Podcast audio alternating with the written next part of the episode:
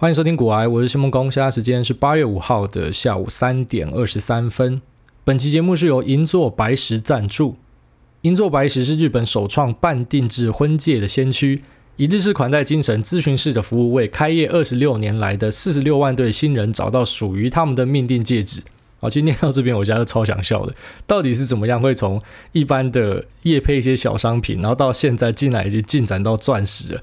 那其实刚好啦，现在群主不是很多人那边开什么各地的地方群嘛，然后很多人还跑出去见面的。你们最好就快点见一见配一配，然后最后面全部来买这个银座白石啊，该求婚的或想要钻戒的都来买这一家就对了。那银座白石它的钻石提供三大证书服务啊，Serene Light 光泽鉴定书。典型的 GIA 四 C 鉴定书，还有 CGL 中央宝石研究所的证书，这也是日本唯一认证的钻石证书。那从采购到销售都是透过公司端来进行，省去了采购钻石的中间费用，真正的实现低价格、高品质的钻石销售。每一个人拿到的钻石都会是钻石的原石，哈，就是从原钻开始做出来给你的啦。所以你们每个人可以感受到满满的原始心意。我去过银座白蛇店里面去体验过，反正就上了二十几分钟的钻石课，哦，很扎实的钻石课。那此外呢，他就给我看他们的钻石。那在他们跟我说明之前，其实我就注意到他们钻石特别的亮。那后来才知道说，这是因为他们有通过啊 Serene Light 的这个证书呢，他们选出的都是最顶级的哦，最亮的钻石。那很亮的钻石有什么好处？因为一般来说，你的钻戒它可能啊，你因为预算或者是单纯因为说克拉数太大的，你平常戴可能没那么方便。所以很多人会选择，比方说像三十分钻这样子的。那如果说像这种尺寸的钻石呢，亮度就变得非常重要哦，因为越亮看起来就越大颗啦。那除此之外，在戒指里面你可以刻印特殊的符号和文字。银座白石他们也提供了密语宝石，好像什么红宝石、蓝宝石、祖母绿这样的，那你可以把它镶在戒指的内部。那其实就像花有花语哈，这个石头宝石们呢，他们也有他们所代表的意涵。所以你想要表达的意涵呢，你就可以把它刻在哦钻石的内部。那针对求婚者呢，银座白石提供一个我觉得很酷的服务啊，叫做求婚神器。那求婚神器它其实就是一个可以调整的戒围，然后当然上面的钻石是你已经选好的钻石啊，那这是下面的戒围是可以调整的。所以说，如果你不知道你太太或是你老公的尺寸，然后不知道他的手到底是甜不辣还是薯条呢，其实你都可以用这个求婚神器先套上去啊。那确定你求婚成功之后，你再带着你的另一半回到店里面去选他喜欢的戒台，所以你们可以一起完成这个 DIY 的最后步骤，非常的有纪念的意义。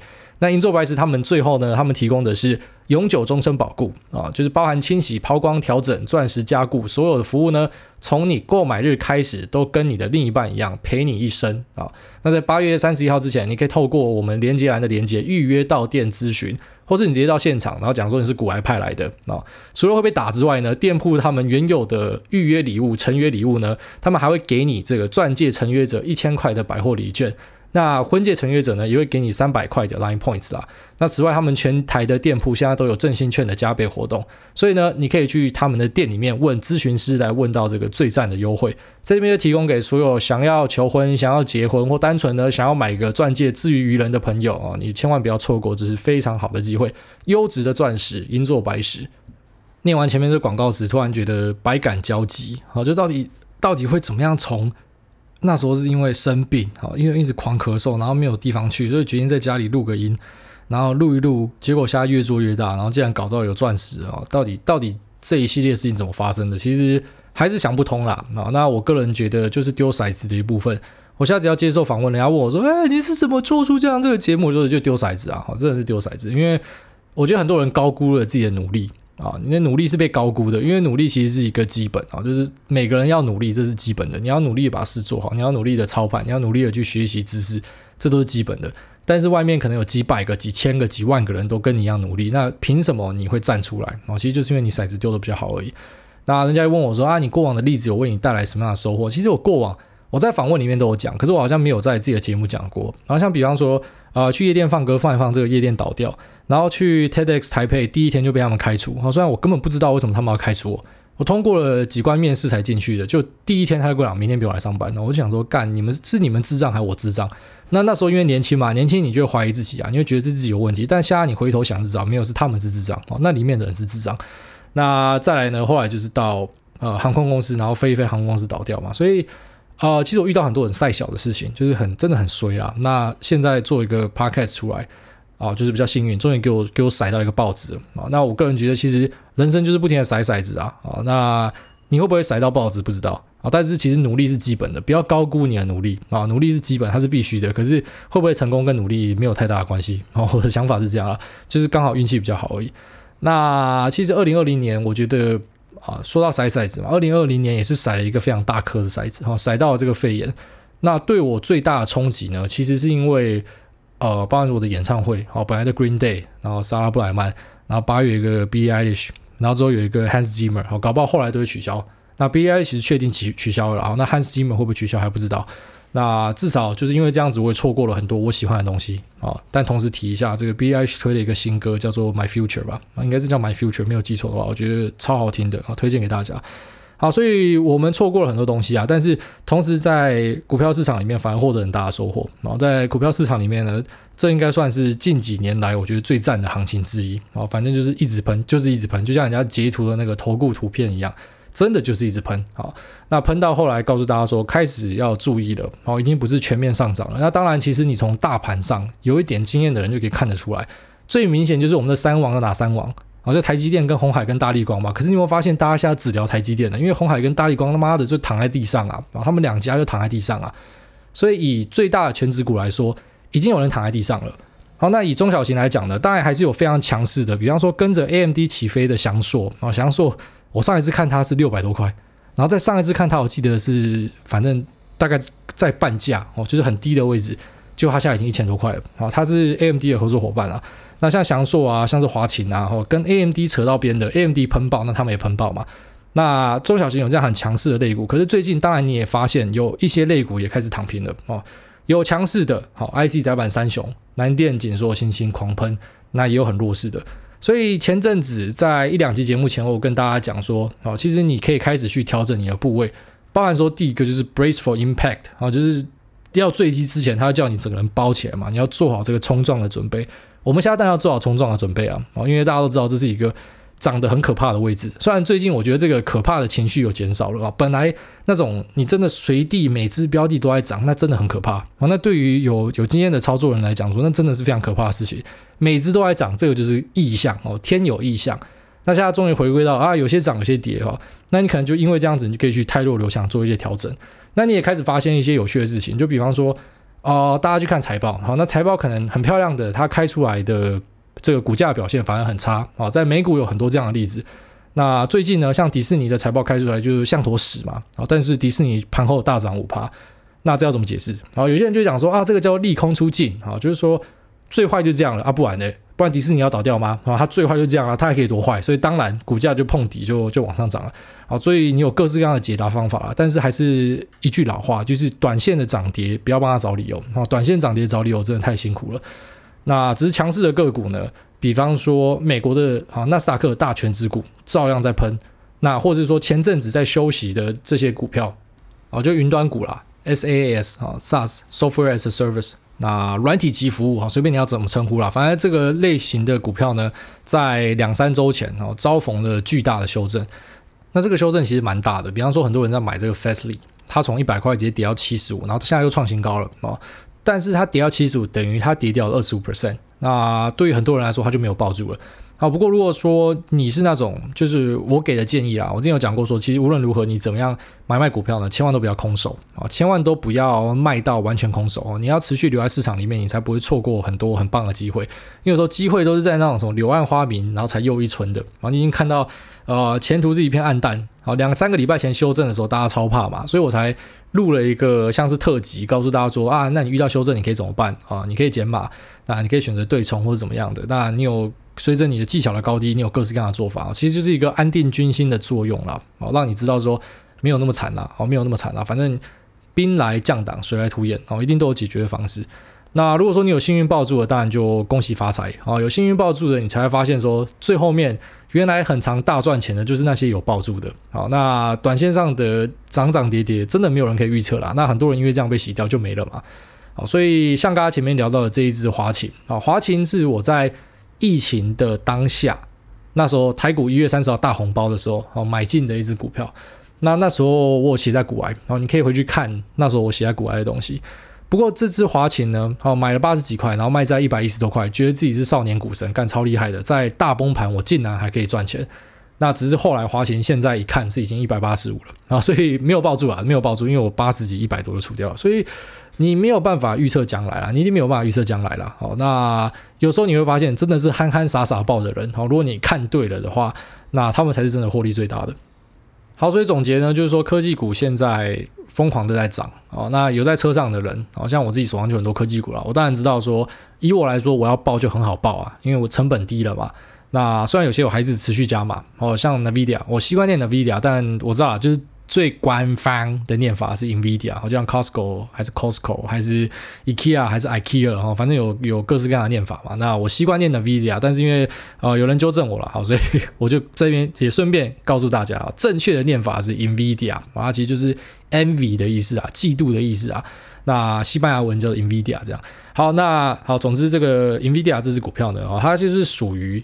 基本上它很少会给你一个 dip，然后它一路以来就是这样一直往上涨，一直往上涨，所以你当然等不到一个很棒的买点。虽然可能八月二十号财报开出来，不知道会怎么样，可能会有机会啊，比方说吓到人家一堆人跑掉，然后大跌几天之类的，那可能我就会选择入场。但是除了这样子的机会之外呢，可遇不可求的机会之外呢，其实你就只能一直一直买嘛。你看好它，你就一直买这样。那一直买，你会发现说，你一个礼拜前买的，好，现在是赚的；你一个月前买的，现在是赚的。虽然你当下买的时候，它就是一个相对的很高的位置，这样啊，所以还是看你怎么布局啊。那我们就撇除掉科技股这种，基本上都已经算好所谓的涨高的。那现在有没有还躺在地板上哦？躺在地板上，然后还不错的。那首先我们大家先讲一个观念啦，就是股价很少会冤枉一只股票，好，这个是一个前提，要先让大家知道。但是有些状况之下呢，你还是可以在躺在地板上的东西捞到一点宝物。它为什么呢？因为以现在台股跟美股其实都有差不多的状况哦，就是说我们的科技股都涨得很凶，可是同时呢，这些所谓的价值股，好一些传产啊，一些工业股啦，他们其实并不是说它真的完蛋了，也不是说它真的很糟糕，好，就只是因为大家没有那么青睐它，所以它的本益比的评价很多都来到了一个。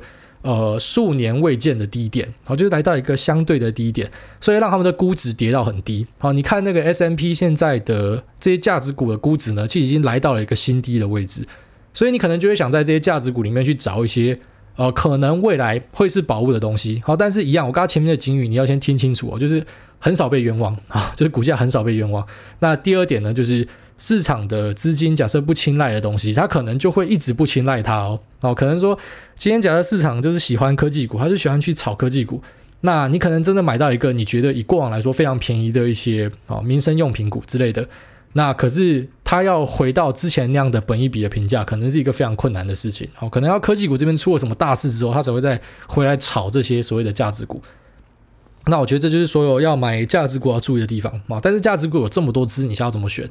那以我自己来说啦，那我前阵子就是密集的在布局 Costco 啊，因为我那时候跟大家讲说，我被推坑嘛，哦，本来是一般的会员卡，然后之后他就推坑我换了一个这个黑钻卡。那因为我被推坑，然后我就知道说，哦，原来从现在开始哈，我一年要刷多少钱？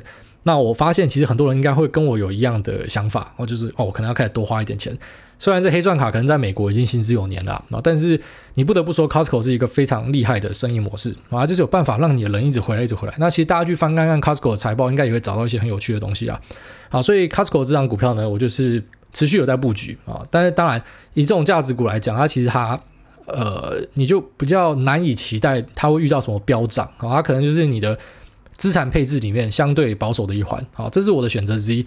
那另外一个选择呢，就是我会去选择所谓的军工股啊，军武相关的股票啊，所以大概是这样啊，就是民生这边我选择的是 Costco 啦。那其实民生有很多好东西啦，啊，像沃尔玛有蛮多人在布局沃尔玛，反正你可以去挑一些现在在 SMP 里面它的估值跟 PE 呢是相对低的啊，你可以当成一些保险的战略配置，可以这样做了。可是我个人是觉得。主流的资金很明显在科技股这边啦，好，所以如果你放太多钱在科技股以外的地方，你可能会错过很多行情啊。当然，可能大跌你也会错过了，反正风险跟报酬就是一体两面，啊，这是大家要认知的最基本的观念。那民生类股其实蛮多人应该很熟悉了啊。那今天就先不介绍民生类股，今天大概介绍一下所谓的这种军工啊、武器相关的个股有哪些，然后就是说我自己会稍微有在看的啦。那首先先介绍，我觉得。呃，军工股的三王哦，三大天王，那这三大天王应该也是最常被提到的哦，最常被提到的。那第一家公司呢，就是 Lockheed Martin，洛克希德马丁，交易代号是 LMT。那再一家呢是 Northrop Grumman 啊，诺斯洛普格拉曼 NOC。然后再来一家呢是 Raytheon Technologies 哦，RTX。那 RTX 是现在这三网里面我觉得表现的最差的。好，其实最主要是因为它财报的数字开出来没有特别的漂亮啦，但是 Non-GAAP 的财报开出来呢是比呃。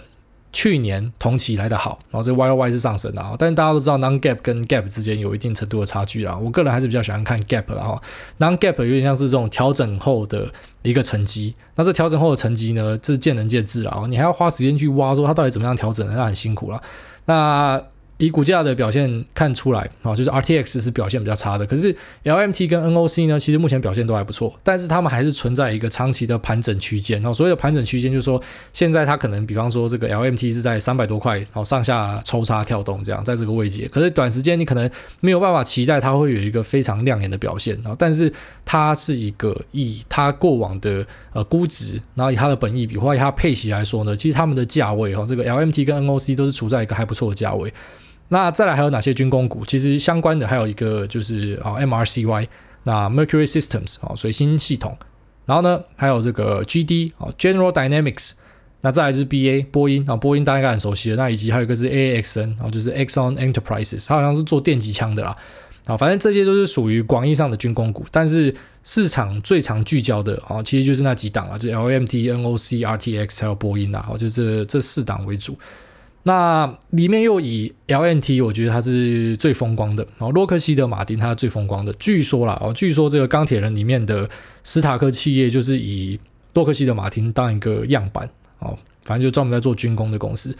那洛克希德马丁其实它现在最肥的一张单呢，是一个叫做联合打击战斗机计划的哦，Joint Strike Fighter Program。JSF，然后那这 JSF 是干嘛的？就是做 F 三十五啦。F 三十五大家应该非常熟悉，然后就是它新一代的可以这个垂直起降的战斗机。那之所以为什么会叫做联合战斗打击机，然后联合打击战斗机计划呢？那最主要的原因是因为它就是揪了很多啊美国的盟友一起来开发，哦所谓的合伙国啦。那这合伙国呢就包含什么英国、荷兰、意大利啊、土耳其、澳大利亚、挪威啊，反正竹繁不及被宰，揪了很多朋友一起开发这样。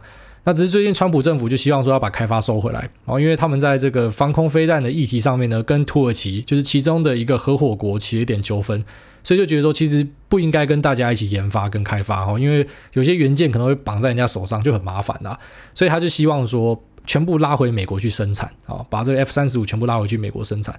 那 F 三十五为什么是一张肥单？其实最主要的原因是因为光是这个计划就占的整个洛克希德马丁二十五趴的营收啊。那其实所有的军工股都差不多。好，刚刚前面讲的这个 A A X N 啊，做电击枪的，它也是美国政府采购的对象。那 N O C L M T 或者是 R T X 啊，很多都是在吃政府的单的。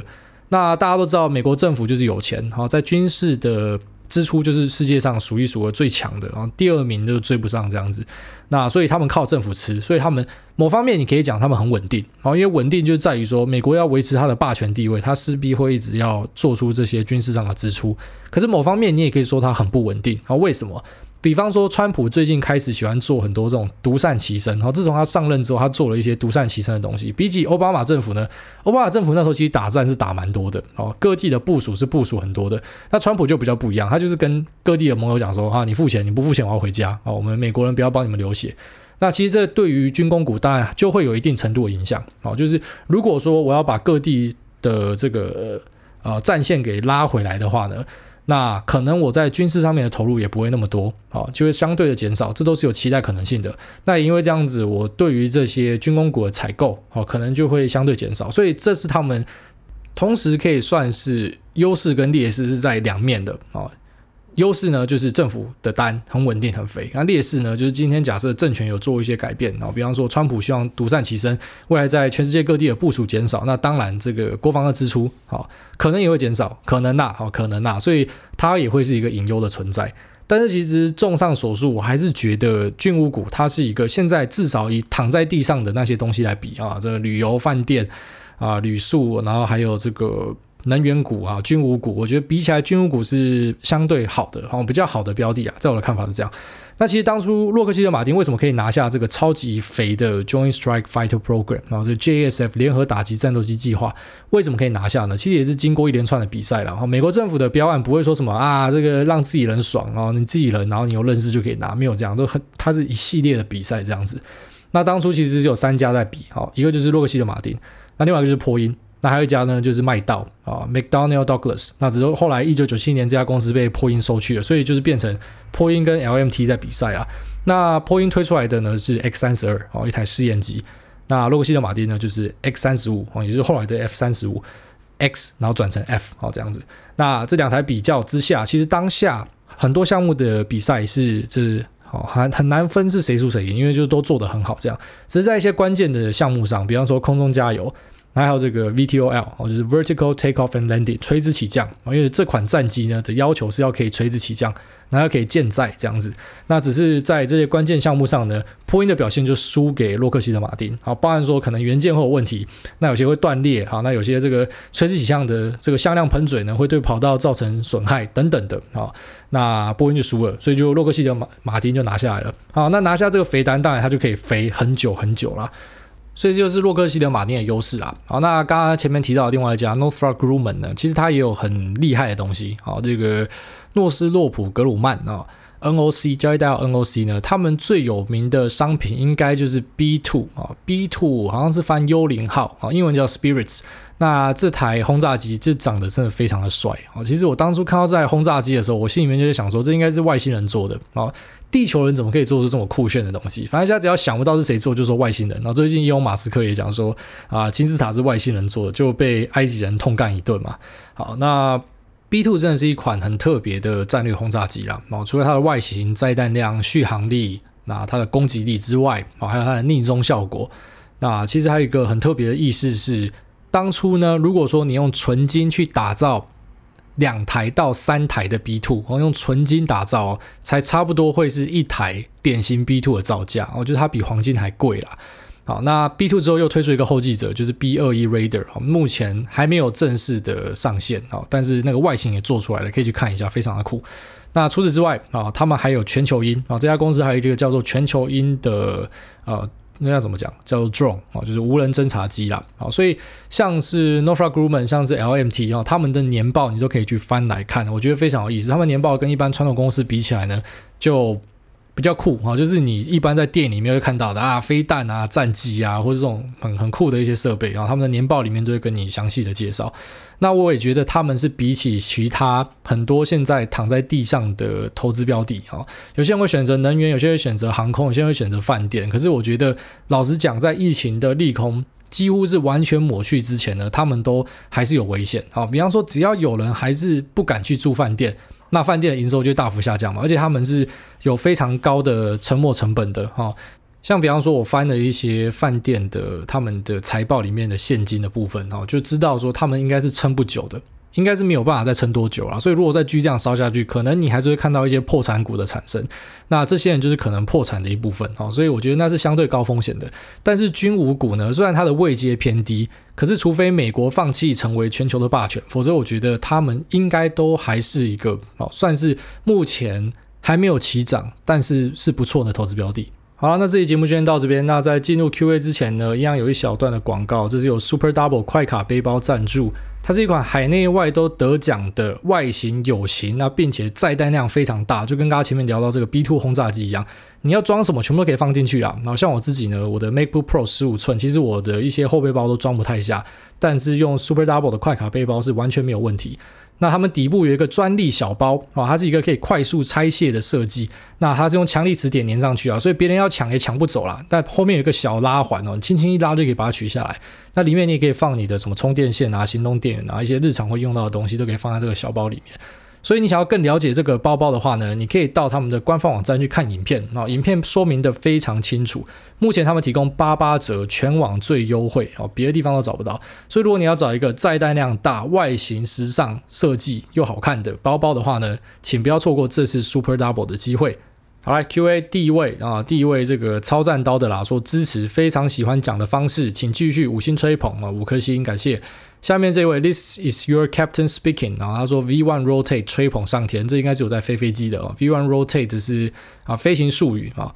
那下面说，请问国外大对于短期持有的定义是什么啊？那短期持有的定义呢，其实就是以台湾来讲啦，那些最疯的人他们在玩当冲哦，所谓的 tick 流啊，就是每天在那边盯盘的那个就是最短期的。那再来就是我觉得其实小于一两个礼拜都算是很短啊，都算很短。那再来他说，之前听你节目说。呃，长期持有的胜率比较高，但是长期对每个人或是每一只股票可能都不一样，该怎么决定短中长期的时间长度呢？啊，最基本的做法就是你短期可以用日线来看，中期可以用周线，那长期可以用月线啊。假设说你用线图来看是这样，那以时间来看呢，我个人觉得说中期就是你至少你买一只股票，你做了各项研究之后，你要有点耐心吧。那你买进去之后，你不要他妈的三天后小跌你就杀出去了啊，你就觉得呃我是不是看错了？那这个其实是一个信心培养的过程啊。如果说你长时间都发现说，我之前买进，那其实很多时候我是看对，只是我抱不住啊。这是一个信心培养。如果说你有很多这样子经验之后呢，你之后就会抱得更紧啊。然后，所以我现在要直接跟你定义说什么短中长期，我也很难跟你定义啊。就只能告诉你说，假设你过往就是很长买一买，然后你发现你卖掉的东西后来都一直涨，好，那就代表说你做太短了。简单来讲是这样。好，那下面这一位 Free Run 他说五星吹捧，又吹又捧，我不要当韭菜。他说：“请问古艾大大一周的交易次数是多少？我周围的朋友感觉每天都想赚钱，每天都想交易进出，但我觉得每天都想交易进出根本疯子，然后每天都有机会的。差低挂号，我朋友也有听，希望他能听见。”哦，所以大致上我觉得你讲的是对的哦，确实不用那么密集进出啦。我觉得很多人就是败在密集进出，他疯狂的停损，然后疯狂的买进别的标的。那在台湾又不像国外的券商可以不用手续费，所以你一来一往，其实如果你是几十万的资金在动的话，你可能一天你就喷掉几千块的交易手续费。哦，假设你一直这样大进大出会有这样的问题啊。那以我自己来说哈，这一周的交易次数。我觉得我部位已经算是比一般人大很多了啊，但是我一周大概交易个一两次吧，差不多是这样。好，那比方说上上礼拜就有动，好，那上礼拜就是完全没有动。好，上上礼拜动是因为我开始去进行一些汰弱留强，有些表现的不如我预期的，我就开始进行减码，然后换到别的标的去。好，差不多是这样啦。但是确实每天大进大出是蛮浪费时间，然后浪费金钱的啊。但是搞不好你朋友就是那种万中选一的，每天大进大出，然后当冲仔，然后可以赚很多钱的哦，真的有可能是这样子的人啊。所以我个人都很常给大家一个建议，就是说你不要去管别人的操作方法哦。他搞不好听你的，然后之后他开始赔钱，他就回来怪你，然后你就完蛋了。下面一位漂亮的水晶晶，他说：“请问用 TD 买美股会像 eToro 吗？”天下杂志写的很可怕，说如果平台有问题，金管会无法可管。我告诉你，不管你用哪一个平台哦，你用任何你想得到的美股，什么 TD 啊、First Trade 啊、eToro 啊，然后嘉信啊，都一样。你出事情，金管会都不会鸟你，因为他们没有上路啊，他们没有在金管会受到监管，所以你本来出事情就要去美国找他们处理哦。你不是在台湾，金管会不会救你？金管会唯一会救你的呢，是你使用台湾券商的副委托啊。所以你要用国外的平台，你本来就要有一点心理准备。下面一位 Do Something 啊，他说五星吹捧换主委对 DRAM 价格下跌，然后后面被删掉看不到。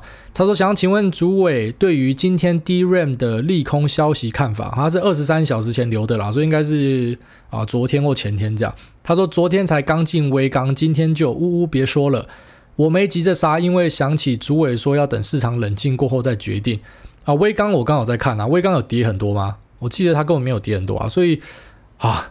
不要因为那种太短线，怎么一两天的下跌，然后就在那边害怕，那边瑟瑟发抖，好不好？那样你基本上你很多时候是抱不住股票的啊。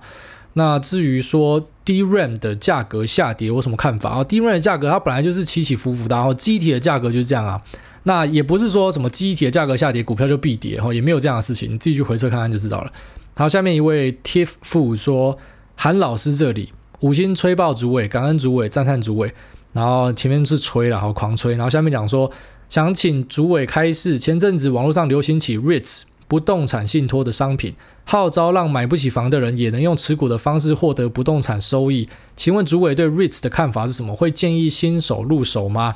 我觉得你刚刚前面讲那段太自慰了哦，你买不起房子，所以你去买 REITs，好，不太对啊。REITs 其实这样，你买它就等于你是房东。然后，那那你买了之后，你就是获得这个租金的收入，这样。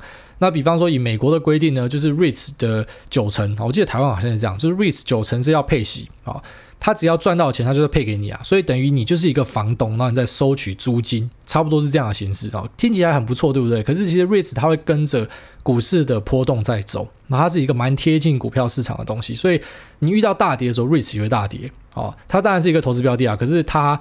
很多人会误会它是一个可以，比方说拿来资产配置的一个相对保险的东西哈，那可能就有点误会了。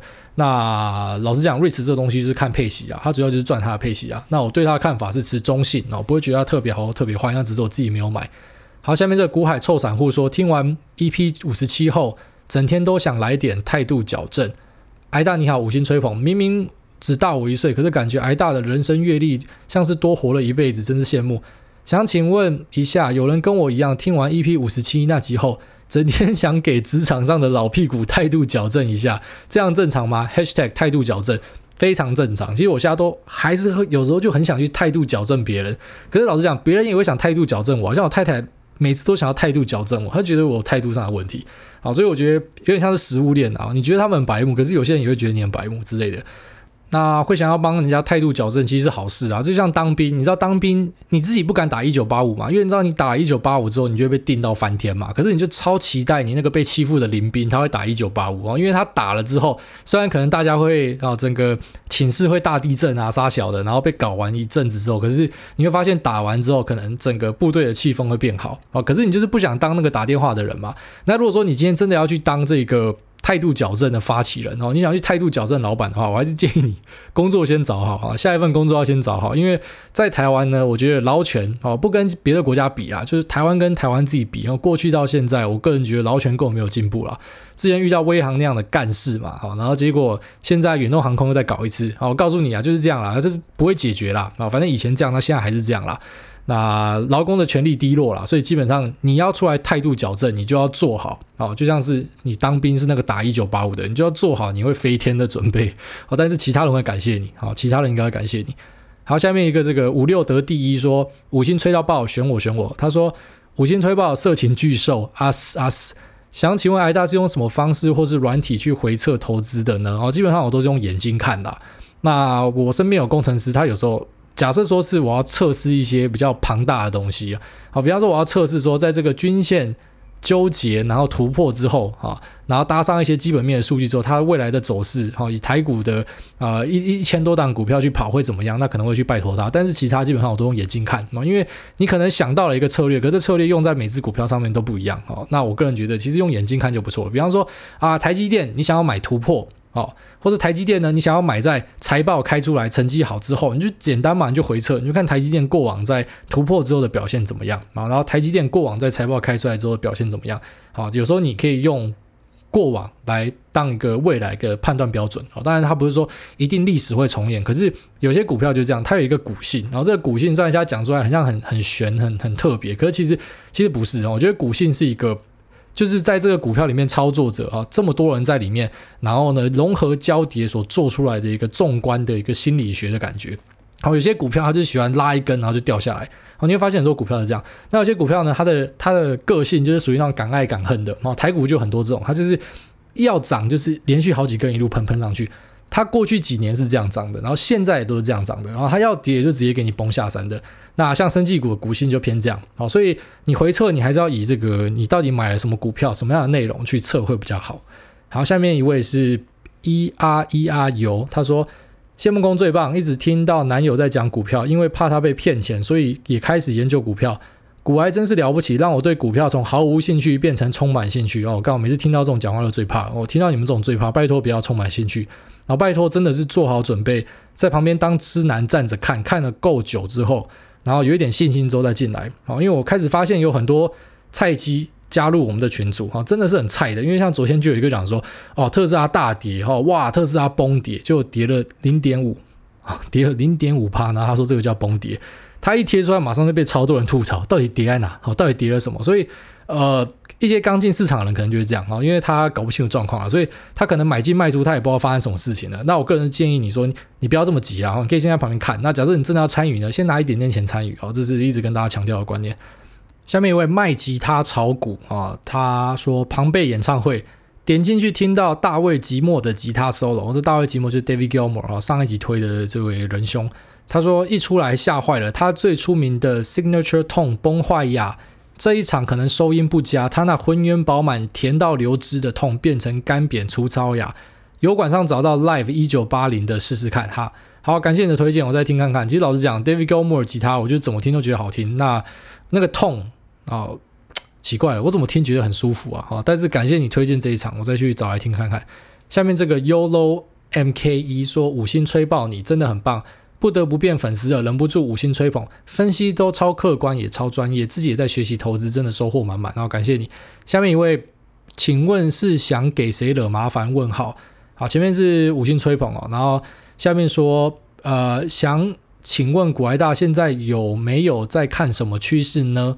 台股的部分，啊，这个说到这个，我就想到昨天，因为我我我布局一系列的股票啊，这个所谓的五 G 的射频元件股，我在美国呢，我买了这个 AVGO 啊，然后我买了 Skyworks，然后也买了 Qorvo 啊，就是三个在做五 G 射频相关的。那其实我布局了大概有一个月左右了，好，那最近他们大飙涨，所以还不错啦，反正就是赚了十二十几 percent，目前。那看到他们上涨呢，我当然就是对应回来台股看他们相关的概念股啊。那这些概念股有什么呢？当然就有这个很大的代工厂啊，射频元件的代工厂的文茂，然后宏捷科啊，然后还有五 G 毫米波天线的升达科啊，随便举例这几档，那就发现他们表现没有美股的好。好，其实很多时候我会讲，我会看美股的大品牌厂他们正在干什么。那假设说这些。呃，大品牌厂他们同时上涨，你知道，其实很多同时上涨的时候，就代表有题材啊，真的是要出大事了。所以我就回来看台股这样。那目前以台股来说呢，哈，我觉得当然，呃，我会下下一个我会看的的趋势应该就这个，就是文茂、宏杰科，然后或是森达科之类的。但是现阶段还不会买它本头，因为表现得没有很好。然后再来就是你说现在有没有还不错的族群哦？有啊，像 IC 设计不都很会涨吗？然后刚刚前面讲了窄板嘛，然后，这个窄板也表现得不错。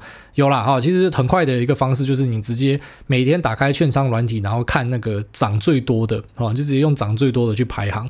然后你只要发现涨最多的，如果都是集中在同一个族群的话，哦，好像突然跟你讲了一个。交易圣杯哦，这是一个还不错的参考标准。你只要看到涨最多的都集中在某一个族群的话，你去研究那个族群哦，这是一个很棒的方式。下面一位欧马克啊，又是马克，马克真的是蛮支持的哦。他说，竟然为了听众有时间去听其他 part，然后后面被截掉，应该是我之前讲，就是说想要让大家有点时间啊，所以未来考虑把节目缩一点啊。但后来发现我这样讲完之后，蛮多人就给我五星吹，然后叫我不要说，所以就不说。我宁愿他妈讲干话讲满四十分钟也不说。好，感谢大家支持。好，欧马克说，孟工你怎么这么温柔体贴？马克信箱求收听。好啦好啦，有时间会去听看看。其实老实讲，我不怎么听 podcast 啊。很多人都以为说啊，你会去做 podcast，一定是你对 podcast 有超多的热忱。好，没有，其实我我真的不怎么听 podcast。好，那我最喜欢的还是阅读。好，我觉得用看的是最快的。啊，用读的是最快的。那个资讯的密度最快的还是用看的。那但是有些东西要，特别是那种。啊、我觉得不容易看的，就是你会看到睡着的，我就喜欢用听的。啊，像这个之前跟大家介绍的啊，Ben Thompson，他的东西其实用看的真的超容易睡着的，所以我都选择健身的时候就用听的。好，这是我的看法。好，下面一个苦读英文说，Tenga 来得太快，像极了爱情。经过三番两次推荐给母亲听股癌，结果一播就是 Tenga，很好哦，给你妈来一点态度矫正啊。我们家这边就是态度矫正台，欢迎各位想要毁三观的都来加入我们的行列。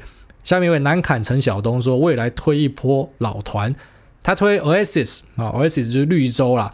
然后如 Don't Look Back in Anger, Live Forever, Wonderwall，十几年前就在听的啊。这个 Oasis 我也很喜欢的。